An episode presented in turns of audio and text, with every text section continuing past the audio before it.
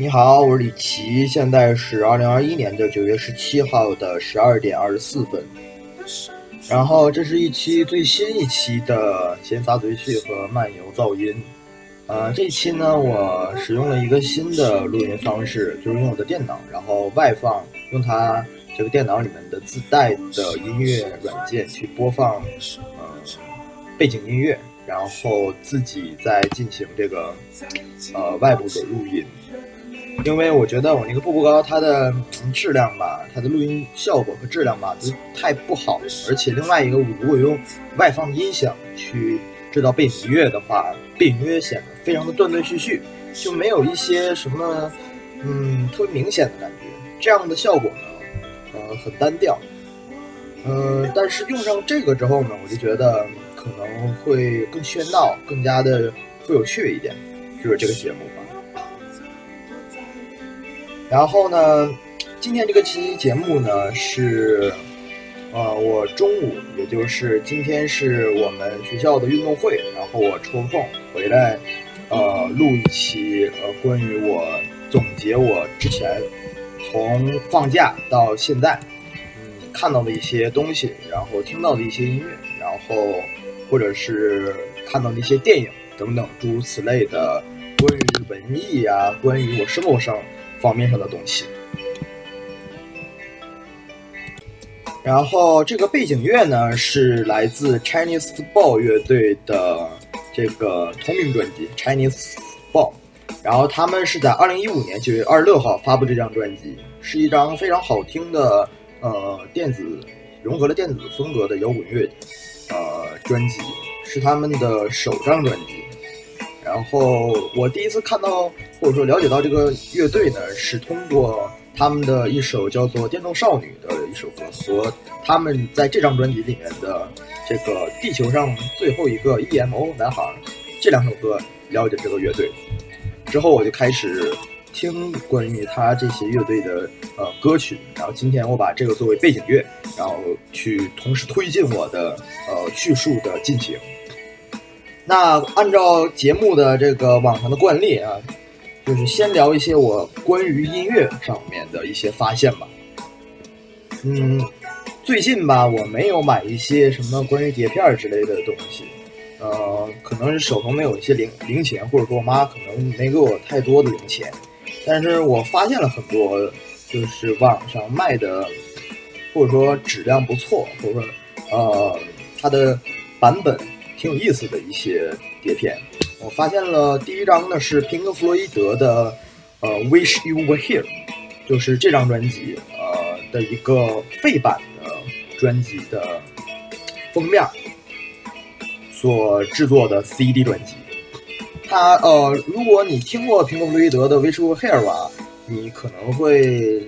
嗯知道它的封面是两个男人在握手的这样的一个呃情形。然后，其实不是原来的这个呃封面，原来的封面呢是两个机械的手握在一起，然后有一个呃圆形的背景，然后他们的背景呢是山河大海，啊我然后之后发散的那个背景呢是全黑的，呃当时我觉得那个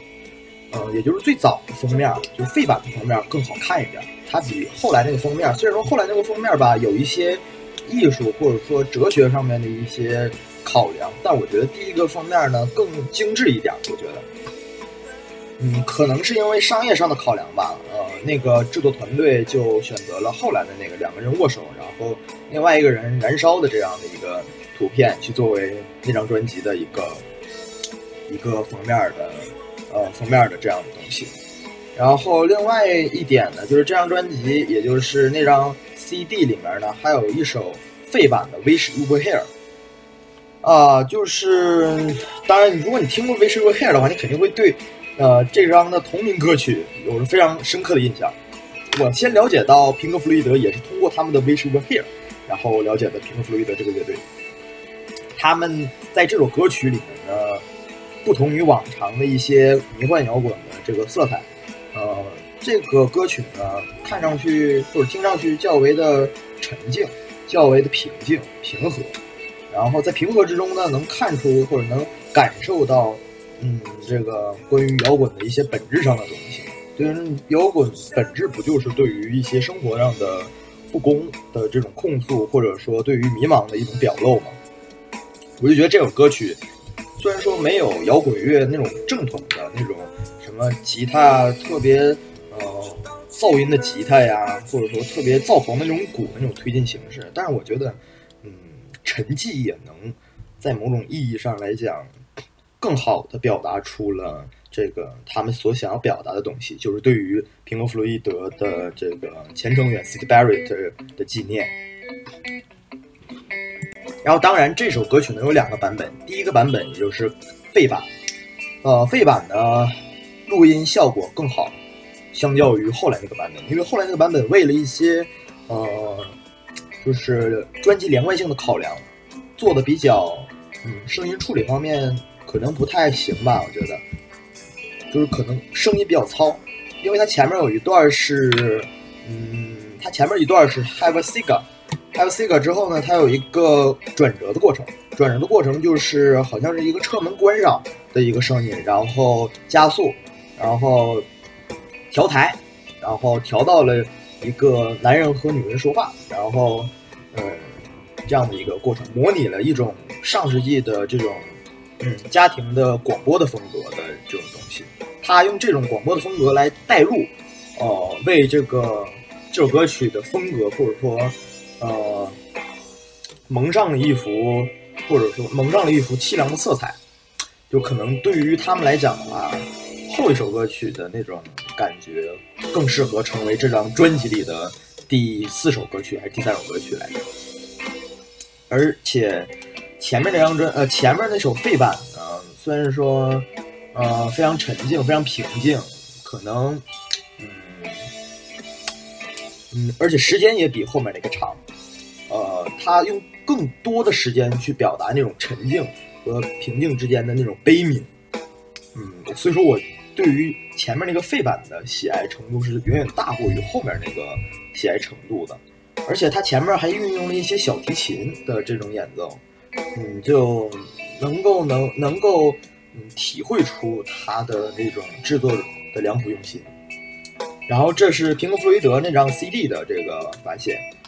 然后另外一张 CD 呢，就是嗯，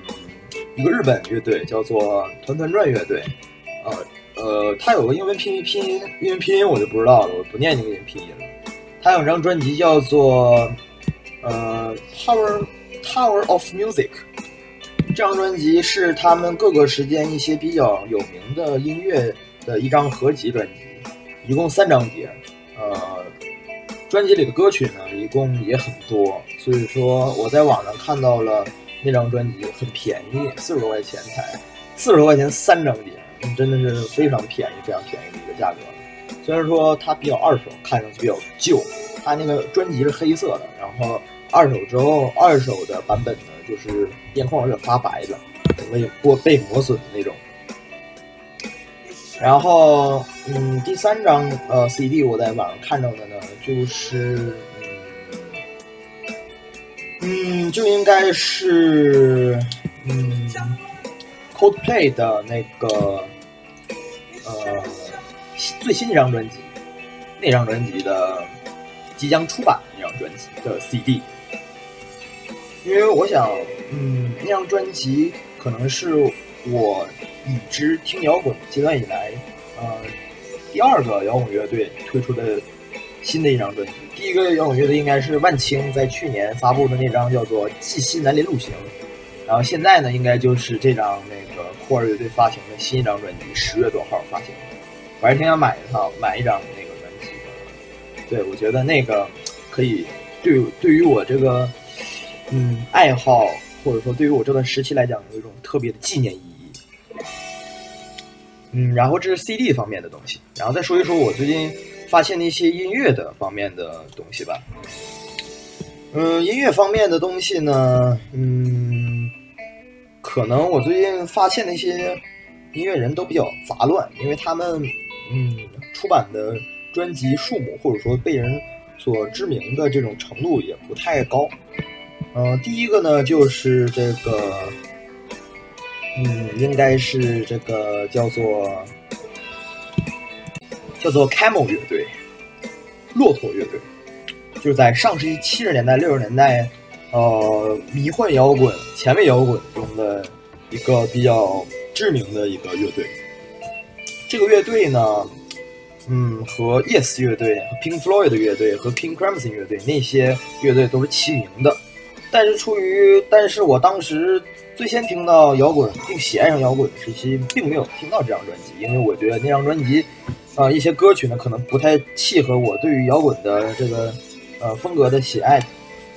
嗯，所以说我就搁置了一段时间。但是呢，今天也就是上个月的时候呢，我偶然间听到了他们一张叫做《The White Goods》这张专辑，翻译成中文应该是《白天鹅》。呃，雪天鹅这张专辑，然后是一张概念专辑，然后结合了一个呃德国还是俄国的一个嗯具体哪个国家我忘了，应该就是一个作家的同名的这个书籍叫《雪天鹅》，讲述了嗯呃敦刻尔克大撤退阶段发生的一个比较感人至深的故事，然后这个乐队呢把这个。呃，书籍这种故事呢，改编成了歌曲，然后非常好听。嗯，然后我对 Camel 的乐队的这个印象呢，就是又增加几分好感吧。然后我六边听听了他的一些专辑，比如说他的第一张专辑，呃，他的最先的几张专辑，就比如说他同名专辑，还有这个，嗯，应该是他的这个，呃。呃，Rain Dance，呃，这些专辑，还有 Nude 这张专辑，呃，后来我发现吧，他们很多的设计的封面都很有意思，就是不像说他们我第一次看到这张专辑的时候，就是一些无聊的骆驼这种行进的这种呃以做制成封面的这种形式，你看他。呃，一九八一年的这个《New》的这张专辑呢，就是一个打开了的这个西装，然后后面应该是富士山这样的构成，就是有一种异域的风格。本身还是一个美国还是英国的一个乐队，就是能想到这种嗯封面的设计模式呢，也是很有商业上考量和这个商业头脑的，我觉得。嗯，然后。关于 Camel 呢，我再推荐几个音乐，然后就不说了。Camel 在一九七三年出版的这个同名专辑呢，有一个叫做呃 M Y S T I C，这个我不会念啊，Queen 后面加上一个，这张这首歌曲非常好听。然后还有这个 Mirage，他们在一九七四年出版这张专辑，叫做《迁徙》啊，《迁徙》。他们这个 Lady Fantastic 这首歌特别好听，这首歌的这个前奏啊，这首歌的前奏特别好听。呃，我现在打断一下这个歌，然后听了听一下。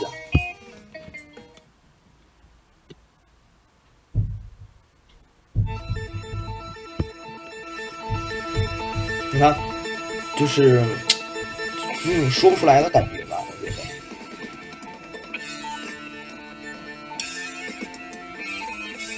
它的键盘使用的，嗯，非常独到，我觉得。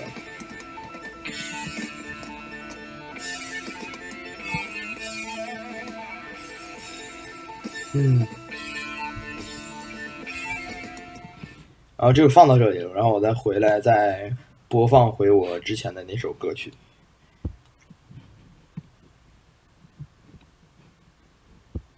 嗯。关于 Camel 就说到这里，下一个乐队呢，应该就是创世纪乐队，也是一个呃前卫摇滚乐队。创世纪乐队呢，是我最近在这个我这个 QQ 里面的这个摇滚呃兴趣小组里面看到的一张这个乐队，然后最初看到的呢，应该就是了解到的，应该就是。这张叫做《A Track of the Tail》这张专辑，啊，一九七六年出版的一张专辑。呃，嗯，应该就是他呃这个乐队在巅峰时期创作的一张专辑。嗯，除了一些关于这个呃迷幻摇滚或者前卫摇滚的这个语言的探索之外呢，我觉得这个专这个这个乐队呢，对于这个呃这个呃主题和这个哲学上的考量呢，呃也是非常严谨的，以至于我在上个月呃临近末尾的时候，马上要开学了，然后我出来。出去骑自行车，在外面玩会儿，然后应该是晚上十一点多的时候，然后放的就是这张专辑《A Track of Tale》，嗯，气势磅礴的感觉，和那些 King Crimson 啊，或者说和那个嗯 Camel 啊，又是不一样的东西。对，他们是不一样的东西。对，因为在当时的那个七十年代，也就是迷幻摇滚的那种和。前卫摇滚的巅峰时期，嗯，所有的乐队都是一个不同的风格，他们嗯所践行的都是，他们所探索的都是不同的东西。可能呃一个人或者说是核心的成员呢，是某一个音乐领域上的一个某音乐领域上的某些呃好手，或者说比如说 King Crimson 乐队之前的那个领导人，应该就是一个呃。非常知名的古典音乐家，因此他的这个音乐里面不免有一些古典音乐的风格。然后这个 Yes 乐队则也有一些古典音乐的风格，但他们二者都是不一样的东西。嗯，Yes 乐队的古典风格应该更偏向于那种，嗯，更偏向于呃十八世纪呃十九世纪那些呃音乐风格。然后呃。关于这个创世乐团呢，就说到了这里。然后关于音乐探索方面呢，应该就是差不多是这些。然后还有些其他的零零碎碎的一些东西，比如说我最近听了这个坂本龙一的一些新的音乐专辑，比如说 BTTB 这张专辑。嗯，这张专辑非常好听。这张专辑是钢琴曲，是他呃回归基本，也就是回归音乐基本的一张专辑。所以说，我们听这张专辑的时候，不免有一些非常简单啊，或者说非常简单之中编织着悦耳的那种元素存在。呃，比如说《Energy Flow》这首歌曲就是一个很典型的歌曲。这首歌曲好像之前是为了去给一个药厂打广告，呃，然后因此呢，成名之后呢。呃，这张专辑比这个药厂卖的药都都都多，对，可以见得呃，坂本龙一对于音乐的理解和他这个呃音乐的可听性方面上的这个增强吧。呃，之后听了一些窦唯的现在的歌曲，现在的一些试验的歌曲。呃，窦唯大家可能不太陌生，因为他原来是这个创作很多。知名的音乐摇滚专辑，在中国摇滚界呢，也是一个助推的这样的一个存在。呃，他之前呢，嗯，推出过《黑夜很漫长》，然后还有《艳阳天》这两张专辑，都是特别鲜艳明显的嗯摇滚色彩。但是现在呢，他则呃速回，他则这个返回到了音乐本质，或者说返回到了中国的一些。民乐或者中国的一些音乐风格方面上的东西，呃，自从应该是他在差不多是在这个，嗯，我来看一下，差不多是在二零一九九九年开始吧，他就制作了一系列的，呃，很有中国特色的，使用中国一些编曲方式，然后去形成的一些音乐。比如他二零二二年有一些《萧月东炉》，呃，还有这个，呃，这个，呃，二零二零年，呃，他所推出的《宋词》《百家姓》《三字经》《后羿》，还有《元曲》这些歌曲呢，就非常具有那个中国风的特色彩，而且都比较有新世纪的风格。都挺好听的，因为这些歌曲呢适合晚睡觉时候听。呃，很安静，很祥和，然后嗯，有一种催困的效果。其实也是一种，嗯，其实也是一种对自然的那种一种赞美，或者说是大爱吧。我觉得。窦唯说到这里，然后另外我又听了一些关于这个海鹏森，海鹏森这个乐队的歌曲。海鹏森应海鹏森应该是一个最近呃出名的一个，应该是朋克乐队吧。我看他们最近出了一张专辑，叫做《成长小说》。呃，虽然说我不太喜欢这这张专辑，但是说我对于他们这个，呃，有一张叫做《春夏秋冬》这张专辑还是比较喜爱的。就这张专辑有四首歌曲，第一首《草莓》特别好听，呃，就是同时这个这个《草莓》这个歌曲呢，也是，呃，切合了当下的一个非常呃知名的一个主题吧，一个非常被人讨论的主题。嗯对，因为朋克乐队嘛，反映的一些嗯社会问题还挺多的。然后关于音乐方面的东西，现在就说的差不多了。我休息一下，然后说一下关于文学方面的东西。呃，文学方面上呢，我最近去了一趟哈尔滨的众创书局，也就是上个月还在放放暑假的时候。我去了一趟哈尔滨的众创书局，嗯嗯，我在那里面呢买了一本坂本龙一的自传和呃威廉吉布森的打七折的这个呃神经漫游者，今天上午我还在看坂本龙一的这个自传，然后了解到了他在呃他从六十年代开始呃和了解音乐，了解这个他周围的这个日本的呃这个。比较混乱的当时的社会，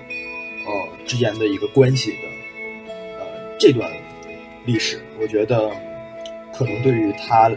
呃日后的这个音乐的生涯有一些很大的积极的作用吧。然后再说到这个威廉吉布森，威廉吉布森的这个，呃这本书，我觉得特别奇怪，就是这个。这么出名的书，为什么是打七折呢？我觉得，呃，这个《神经漫游者》啊，真的是不应该打七折，但是也挺便宜。我觉得，就赚到了，真的是赚到。因为我在网上看到有很多淘宝的那些卖家，他卖的特别贵，卖到了原价二三二块钱的书，三十多块钱的书，他卖到了一百块钱。因为这这这这本书吧，可能它复印或者说多版的这个，嗯，多版的呃。出版比较少，所以说就比较贵。但是这本书就非常好了。然后这本书呢，也被誉为是赛博朋克的一个呃文学流派的开创者，开创的一张呃开创一本书。呃，这个威廉吉布森呢，在一九一一九八五年凭靠的这个《神经漫游者》拿下了雨果雨果奖、星云奖和菲利普迪克奖。然后，二零零五年的《时代周刊》将其列入一九二三年以来的这个百家的英文小说。呃，吉布森不仅这个为科幻小说开创了一个新的疆域吧，我觉得他这个文风和他的哲学思辨也是具有天才和犀利性的。然后他，嗯，我觉得赋予了一种科幻小说的一种厚度和质感。嗯，每本小说都是可以再重复的去读，然后反复的去品味的。啊，同时它也是这个赛博空间和这个呃虚拟现实啊这个词的发明者。现在随处可见的这个这些词汇呢，都是吉布森小说的影响，然后进入了我们日常中的现代的语言的这个系统，成为了我们讨论一些事情必不可少的一些。呃，话题。这首歌，呃，这张这本书呢，我看了得有一半了。然后看的应该就是这个凯斯，呃，他呃在千叶城里面的那个非常苦逼的生活，然后被一个人，然后呃，应该是嗯送到了美国，然后去执行一个任务，然后就看到这里。呃，这本书我还是继续在看的。然后这两本书呢，都是我在众创书局看到的比较有意思的，呃，有意思的书，但是我依旧没有找到嗯村上龙的六十九和这个呃关于摇滚的一些书书籍吧，可能那些书也挺难找的。到时候再说吧。然后关于文学方面呢，应该最近就是这样的一个情况。然后应该就是影视方面的东西了。影视最近方面呢，我没看什么电影，我倒看的一些电视剧比较多。呃，漫威最近嗯出品了呃呃一季洛基，然后我把那季洛基看完了，一共得有六七集。然后嗯。怎么说呢？我觉得，嗯，漫威在这个新的一个阶段的这个电影的拍摄和表达方面上，嗯，可能更加的，嗯，更加的稳重吧。我觉得，或者更加大胆一些了。我觉得，因为相对来讲的话，在这个钢铁侠和这个什么美国队长啊和绿巨人呐这些东西存在的呃时代里面呢。可能英雄主义的宣扬是更多的，呃，对我最明显或者最直接的感受就是，他在终局之战之前的所有那些电影，对于英雄主义的宣传和对于那种，呃，对于那种抛弃个人的那种利益的那种宣传是非常明显的，也是非常具有好莱坞那种风格的电影。呃对，就是那种宣传美国主义价值观的那种东西，但是说应该是迪士尼接管这个，呃，漫威以后呢，我觉得他在个人主义的宣扬方面上更加的微弱了。我觉得，嗯，从这个应该是呃旺达幻视，还有洛基和新一季的最近出品的这个 What If，就是探索这个呃新的呃。空间宇宙，或者说是次元，这个或者说是情节的可能性方面上更加的多元。呃，应该总结下来，应该是对于那种情节，或者说对于呃主题上面的丰富，然后弱化了这种英雄主义、个人主义的呃表达，也是一种呃这方面类型电影的一个创新，或者说一个进步吧。我觉得，因为以前的话。我确实不太，嗯，不太喜欢那种，哦，钢铁侠或者说绿巨人呐，什么美国队长雷神那些，呃，那些电影的感觉，那种感觉我不太喜欢。就可能有人很喜欢他们那种，嗯，英雄主义的气概，但是我觉得有总有一种别扭感觉。信息的这个洛基就没有那么多的行为，因为，嗯，相对于。英雄主义的表达上来讲呢，他对于呃哲学方面的一些辩论，或者说对于呃情节上面的一些丰富化，做的比英雄主义的宣传要更多一些。就是对于这种命定论的这个考虑，命定论的讨论，还有对于这种嗯这种权利之间的制衡方面上的东西。呃，应该说，更准确来讲，应该是权力的多元化吧。之前呢，应该是呃英雄主义的电影呢，基本上都是一个权力和另外一个权力的对抗。现在呢，应该是多个权力的对抗，或者说权力的不均衡所造成的一些呃一些迷茫，或者说一些更加的呃复杂的东西。我觉得这种复杂的东西也很现实化，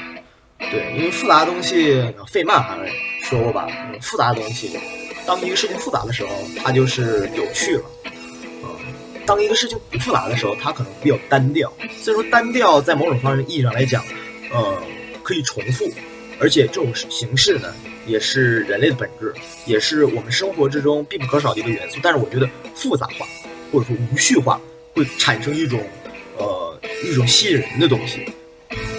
这也是现实的这种不可复制的一个存在的原因。或者说是一种，嗯，没有那种概念，没有一种是非概念这样的小说和电影好看，或者说抓人心的一部分的东西。呃，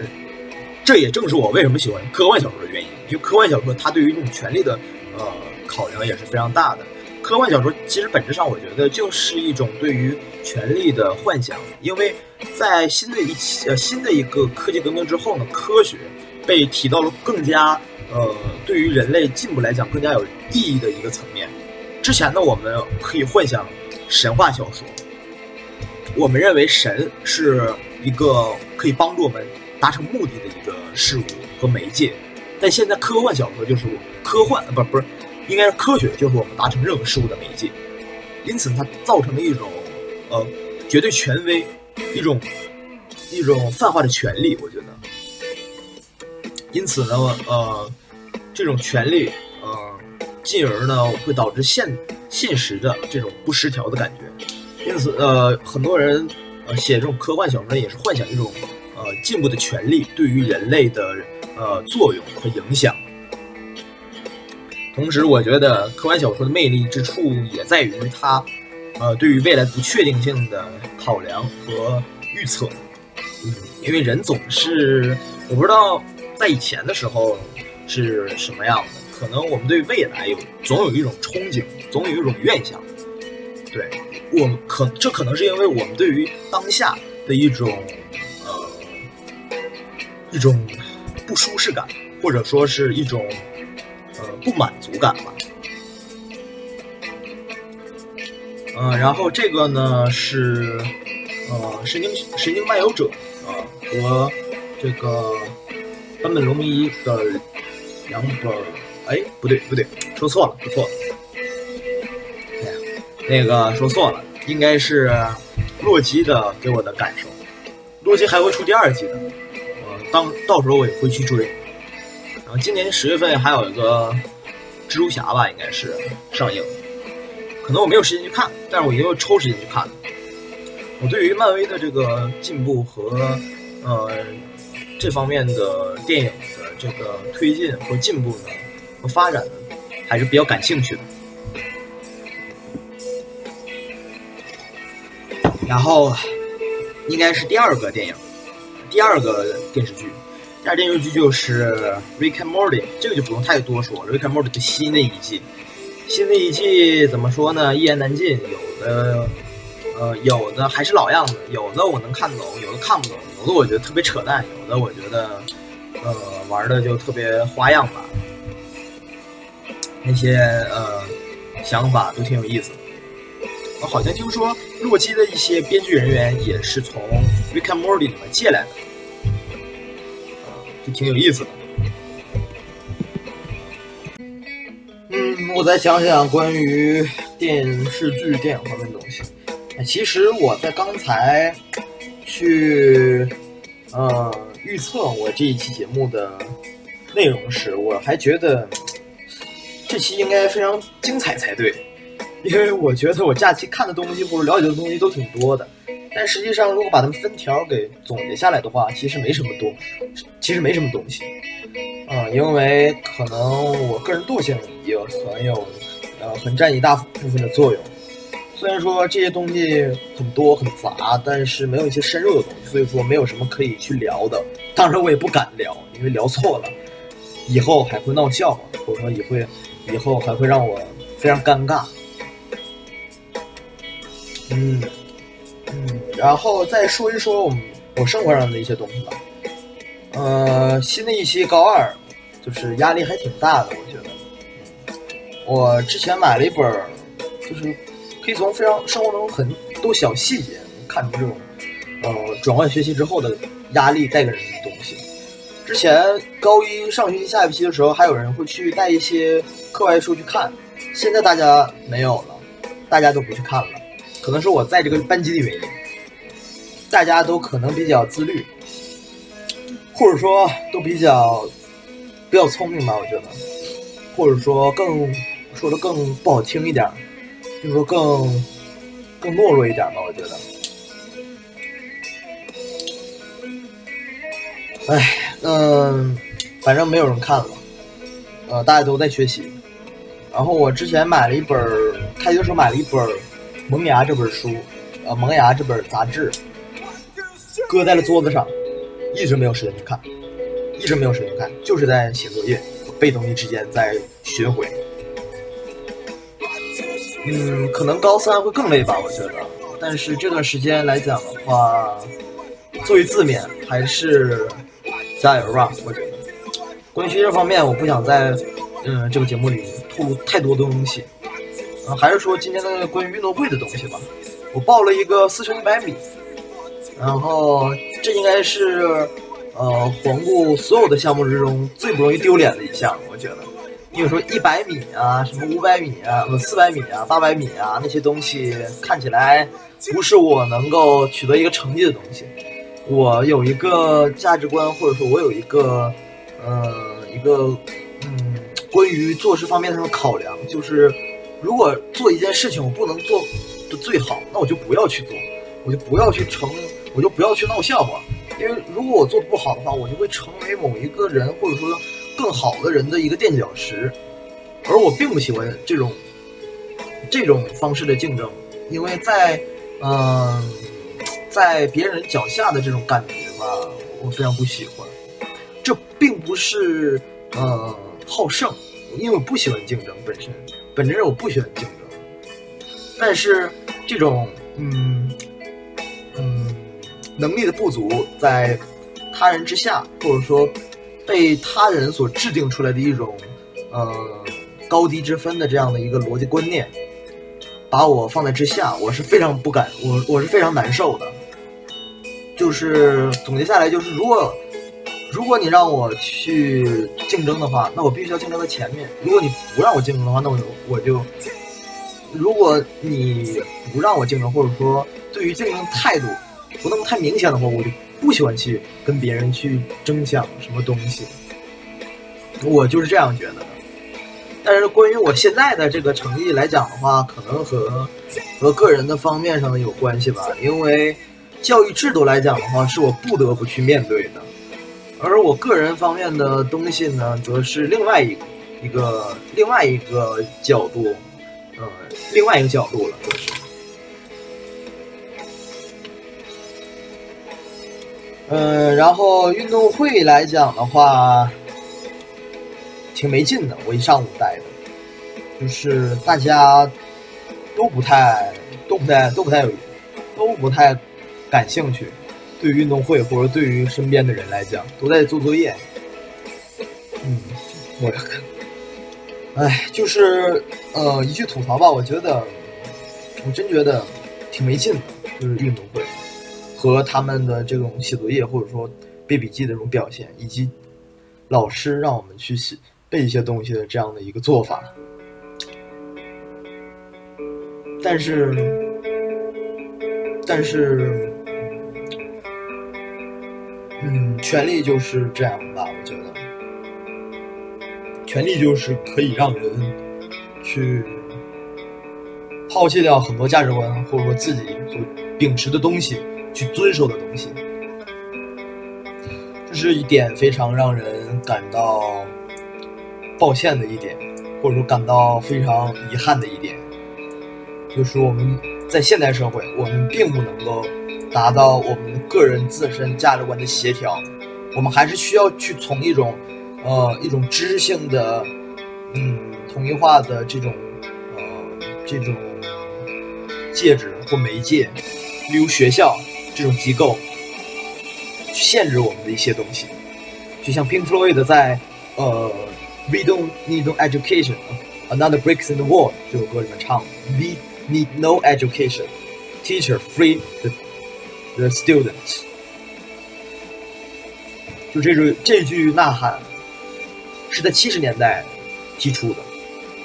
现在用在各个国家，用在每一个嗯制度之下，都是合理的，都是值得让所有人去反思的东西。就是关于权利和我们个人之间的这种尊严方面上的协调性，对，就是这样，虽然说的可能后面说的比较，比较，比较愤慨吧，或者说比较混乱吧，我觉得，因为今天的这个节目我没有任何准备，呃，可能全整个，嗯，整个节目下来呢，呃，一些没用的废话很多啊，但是你见谅，毕竟 叫做漫游噪音嘛，对不对？所以说成什么样我都不在乎，呃，反正毕竟也没人多少人听，然后我就给自己做一做，然后到时候去回忆一下，用以回忆，我也觉得挺挺挺，呃，是一个非常合适的一个东西。然后说回到我刚才的吐槽，嗯，吐槽方面就说到这里吧。我觉得再吐槽也没有什么意义，因为吐槽相对来讲也是对权力的一种，或者说对不公平的一种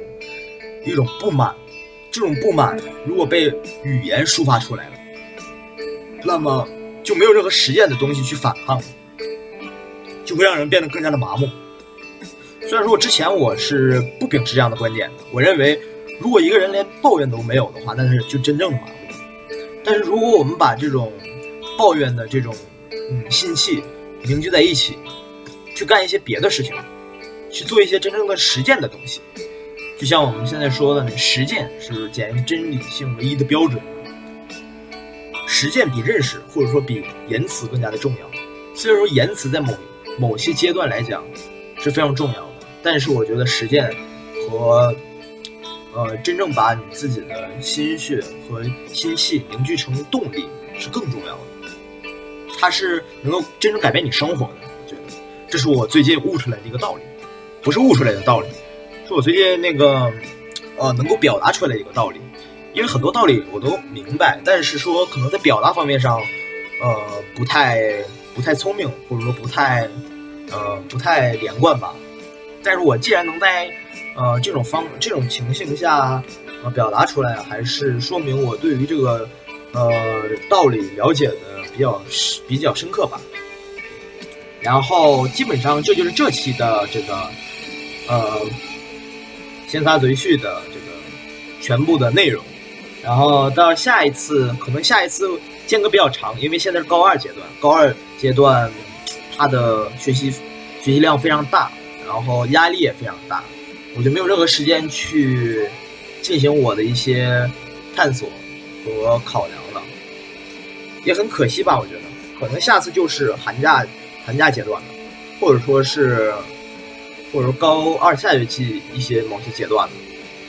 但是在寒假的时候，我还会做嗯季更的这个阅读文章的节目。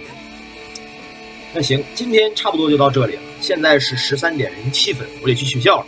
我们下午还有一下午要在阳光上暴晒，暴晒一下午得有四个小时左右的时间。我真觉得我整个人都要疯掉了。就再见，我是李琦，你下期再见。